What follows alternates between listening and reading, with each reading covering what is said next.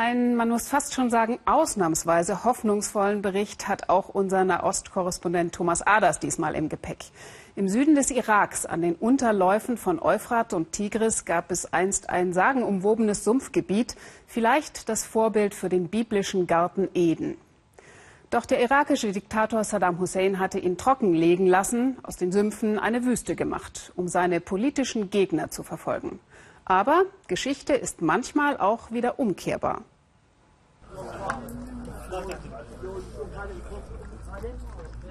Zuerst brühend heißer Kaffee, dann zuckersüßer Tee. Alles für die Söhne des Löwen. Morgendliches Treffen des schiitischen Stammes der Bini Assad. Neuigkeiten werden ausgetauscht, Streitigkeiten beigelegt. Ort ihrer Zusammenkünfte ein Modiv, ein architektonisches Meisterwerk, fast unverändert seit den Anfängen der Zivilisation. Zu massiven Säulen gepresste Schilfstängel, Riedmatten, dazu geflochtene Gitter am Erdboden. Sie sorgen für ständige Luftzufuhr. Selbst im extremen Sommer bleibt es angenehm kühl. Zu Beginn der 90er Jahre ließ Diktator Saddam alle Modivs abreißen und die gesamte Kultur der Marscharaber zerstören. Plötzlich war das Leben weg, alles kahl und leer. Nicht mal Wasser zum Trinken gab es. Leute haben sich wegen einem Kanister Wasser umgebracht. Bilder, die das ganze Werk der Vernichtung belegen. 15.000 Quadratkilometer Sümpfe wurden von Saddam in eine Wüste ohne jedes Leben verwandelt. Er wollte verhindern, dass nach dem Zweiten Golfkrieg von 1991 die schiitischen Rebellen hier einen Unterschlupf finden konnten. Der irakische Wasserspezialist Azam al-Wash war 25 Jahre lang im Exil. Nach Saddams Sturz im Jahre 2003 kam er zurück in das Land seiner Väter. Eine Brücke, die du aus deiner Jugend kennst. Du erinnerst dich an diese Wälder voll Schilf, das pure Leben, die Vögel. Und jetzt am gleichen Ort nichts als Staub, geschändetes Land, gefallenes Ried, Tod. Rund ein Drittel des Sumpfes hat Al-Wash Ende 2003 wieder fluten können, indem er Saddams Dämme einriss, zusammen mit dem Ökologen Jassem al-Assadi. Durch das Wasser kannst du schon die ersten Setzlinge sehen, die Zipfel der wachsenden Schilfgräser, die Farbe grün. Und voilà, zwei Monate später ist das Wasser wieder klar. Die Gräser sind geschossen, das Leben ist zurück. Um die Natur zu heilen, musst du sie einfach nur in Ruhe lassen. Weit vor Sonnenaufgang. Wir fahren mit dem Boot hinaus in das Sumpfgebiet. Die Stadt Jubaisch, früher einmal das Venedig des Nahen Ostens. Aus der Region flüchteten Mitte der 90er Jahre Hunderttausende vor dem brutalen Regime. Doch weil die Marschen nun beinahe wieder so fruchtbar sind wie ehedem, kommen immer mehr Menschen zurück. Schilf, wohin man schaut. 300 Vogelarten sind hier wieder heimisch, zwei Drittel aller Spezies, die im Irak vorkommen. Wasserbüffel, die von ihren Eigentümern kaum gegängelt werden und schilfmampfend ihre Kreise ziehen. Dazu über 50 verschiedene Fischarten.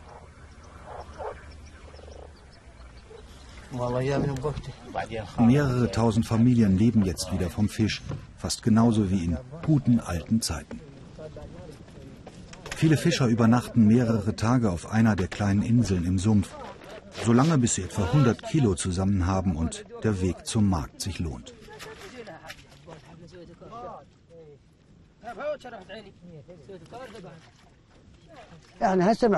Wir Marscharaber sind wie die Fische. Ohne Wasser sind wir tot. Wir beten zu Gott, mache, dass es nicht zwei Meter hoch ist, sondern drei.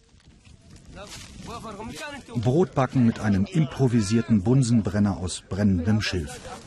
Die Marschen bieten den Naturburschen alles, was sie benötigen. Mittagspause.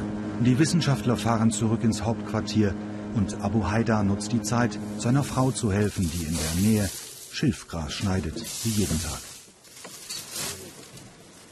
Tierfutter, Baumaterial, Dämmstoffe, sogar Mehl kann man aus dem Schilf gewinnen.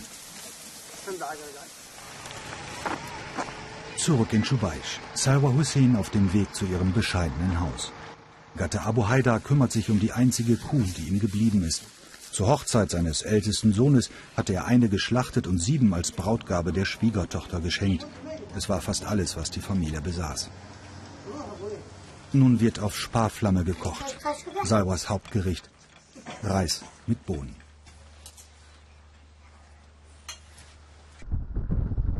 Fahrt auf einem der Dämme, mit denen Diktator Saddam die Marschen in den 90er Jahren ausgetrocknet hatte. Insgesamt 520 Kilometer lang. Dafür requirierte er jeden Bagger, jeden LKW, jedes schwere Räumgerät seines Landes. Fast die gesamte Wirtschaftsleistung des Irak wurde zwei Jahre lang in den Süden verlagert, um den Euphrat und den Tigris umzuleiten.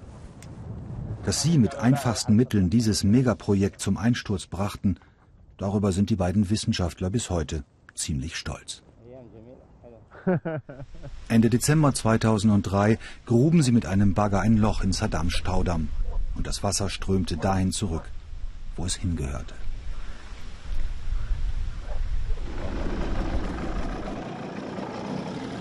Alle sind zurückgekehrt in die Boote. Wir wollen ein letztes Mal die Faszination der Sümpfe erleben in den Stunden vor Sonnenuntergang.